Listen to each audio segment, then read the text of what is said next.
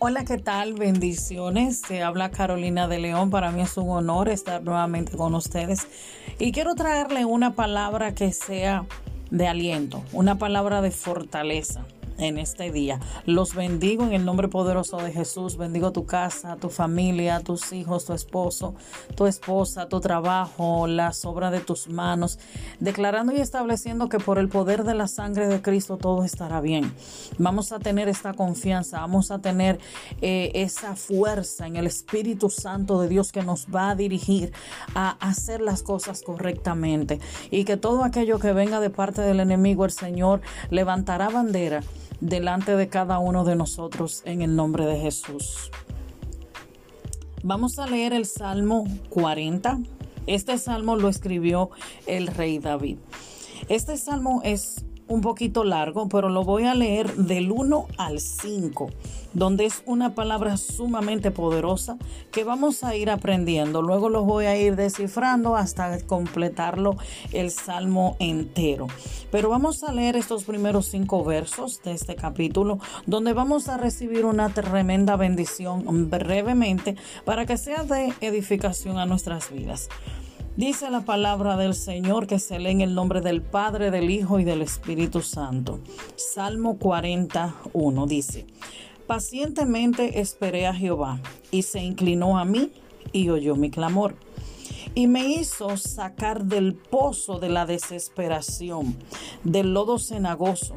Puso mis pies sobre peña y enderezó mis pasos. Puso luego en mi boca cántico nuevo, alabanza a nuestro Dios. Verán esto muchos y temerán y confiarán en Jehová.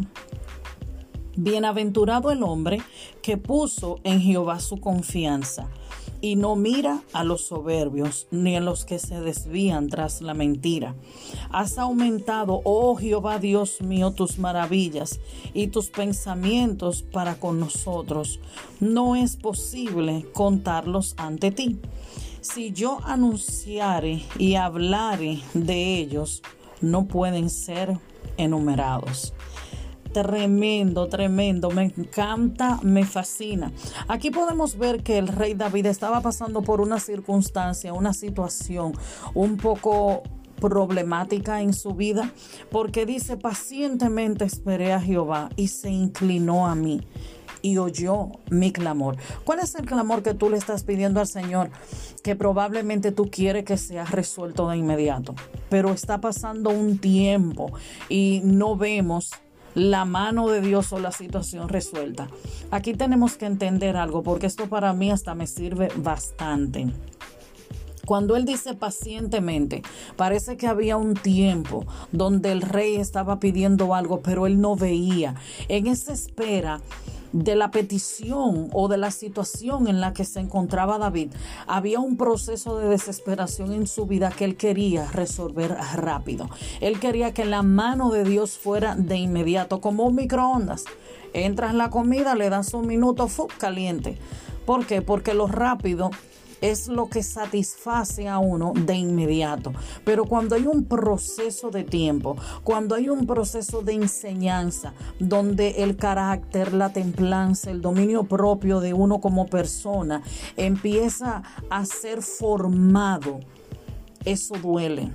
Esperar duele. La gente no le gusta hacer fila en los supermercados, la gente no le gusta hacer fila en los bancos, la gente quiere todas las cosas rápidas me hablo a mí misma, porque esperar no es fácil. Y dice que Dios se inclinó a él Dios se inclinó. ¿Por qué? Porque Dios oía la petición y el clamor de David. Así también está escuchando la tuya en esta hora. Sea la situación que tenga, sea el problema que tenga en el trabajo, con los hijos, con la familia, con el vecino, con quien sea, tu problema, papeles de migración, situaciones eh, que estás viviendo eh, en un estado donde tienes que hacer muchísimas cosas y tú entiendes que no entiendes cómo va a ser las cosas y dónde está la salida. En Cristo Jesús está la salida. Y dice, y oyó mi clamor. Dios es soberano, Dios es poderoso, Dios escucha tu clamor. La palabra de Dios dice en Jeremías 33:3, clama a mí y yo te responderé y te mostraré cosas grandes y profundas que tú no conoces. Dios escucha, Dios está ahí, pero tenemos que poner el clamor delante del trono del Señor. Clama, que Él va a responderte. Dice el verso 2. Y me hizo sacar del pozo de la desesperación, del lodo cenagoso, y puso mis pies sobre peña y enderezó mis pasos. Me hizo sacar. El rey se sentía en una situación tan terrible que él entendía que estaba en un pozo estaba hundido y estaba en desesperación. ¿Cuál es tu desesperación en este momento? Que no tienes trabajo, que tienes una persona enferma. Dios es el Dios que sana, Dios es el Dios que liberta. Tus hijos están en droga. Clamemos al Señor que, que le ponga odio al alcohol, a la droga. Tu esposo está siendo infiel. Hablamos la sangre de Cristo sobre nuestros hijos, sobre nuestros esposos, sobre las esposas. Donde hay infidelidades en el matrimonio, le pedimos al Señor de que saque de ese pozo donde se encuentre en la situación que tú tengas y que el Señor lo saque. Y dice que había desesperación en él y que él se encontraba en un lodo cenagoso.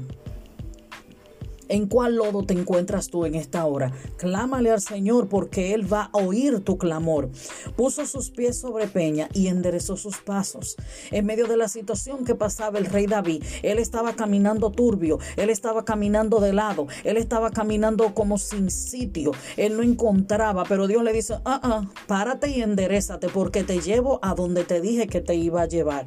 Y dice el verso 3, puso luego en mi boca cántico nuevo, alabanzas a nuestro Dios. Después que pasó toda esa situación, después que Dios lo sacó, después que Dios lo oyó, que enderezó su paso, él empezó a adorar y alabar.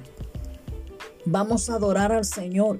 Vamos a poner un cántico. Señor, ayúdame con esto. Señor, mira mi situación porque Él lo va a hacer. Y dice, alabanza a nuestro Dios. Y verán esto muchos y temerán y confiarán en Jehová. Este es el testimonio que tú vas a dar, el que yo voy a dar, el que cada uno de nosotros vamos a poner sobre la mesa, donde vamos a gritar a los cuatro vientos cuán grandes cosas ha hecho Jehová con estos porque vamos a decir de dónde Dios nos sacó, de ese pozo de desesperación, de donde tus pasos no estaban firmes. Vamos a tener que decir, entonces aquel que esté en el problema, aquel que tenga la situación, entonces sabrá y verá cuán gran Dios te ha ayudado a ti a salir de esta situación. Dice el verso 4, bienaventurado el hombre que puso en Jehová su confianza. ¿En quién tienes tú la confianza? ¿En el jefe? En un amigo que te consiga un trabajo. Sí, las relaciones son buenas porque Dios trae gente a nuestras vidas para que nosotros seamos bendecidos. Pero esas personas son un vínculo, son una vía donde Dios los trae para que nosotros seamos bendecidos. Pero Dios dice que bienaventurado es el hombre que puso en Jehová su confianza. Pon tu confianza en Dios en tu negocio. Pon tu confianza en Dios en tu trabajo. Pon tu confianza en Dios en tu casa donde quiera que vayas. Pon tu confianza en Dios en tu salud. Que el Señor guarde tu salida y tu entrada desde ahora y para siempre. Siempre cúbrete con la sangre de Cristo en todo tiempo y en todo momento. Echa fuera todo aquello que quiera venir a traer obstáculos en tu vida, porque tu confianza está puesta en el Señor. Y dice, y mira a los soberbios ni a los que se debían y no lo mira y se desvían tras la mentira toda mentira, toda soberbia en nuestras vidas tenemos que desecharla. Odiemos la mentira, hablemos la verdad aunque duela. No nos prestemos a hacer una carnada del diablo, declarando y estableciendo cosas que no son del Señor. Y dice el verso 5, y con esto concluyo, has aumentado, oh Jehová Dios mío, tus maravillas y tus pensamientos para con nosotros. Has aumentado tus maravillas Probablemente ahora no tienes maravillas, pero bajo el clamor y bajo la confianza en Dios, Dios las va a aumentar.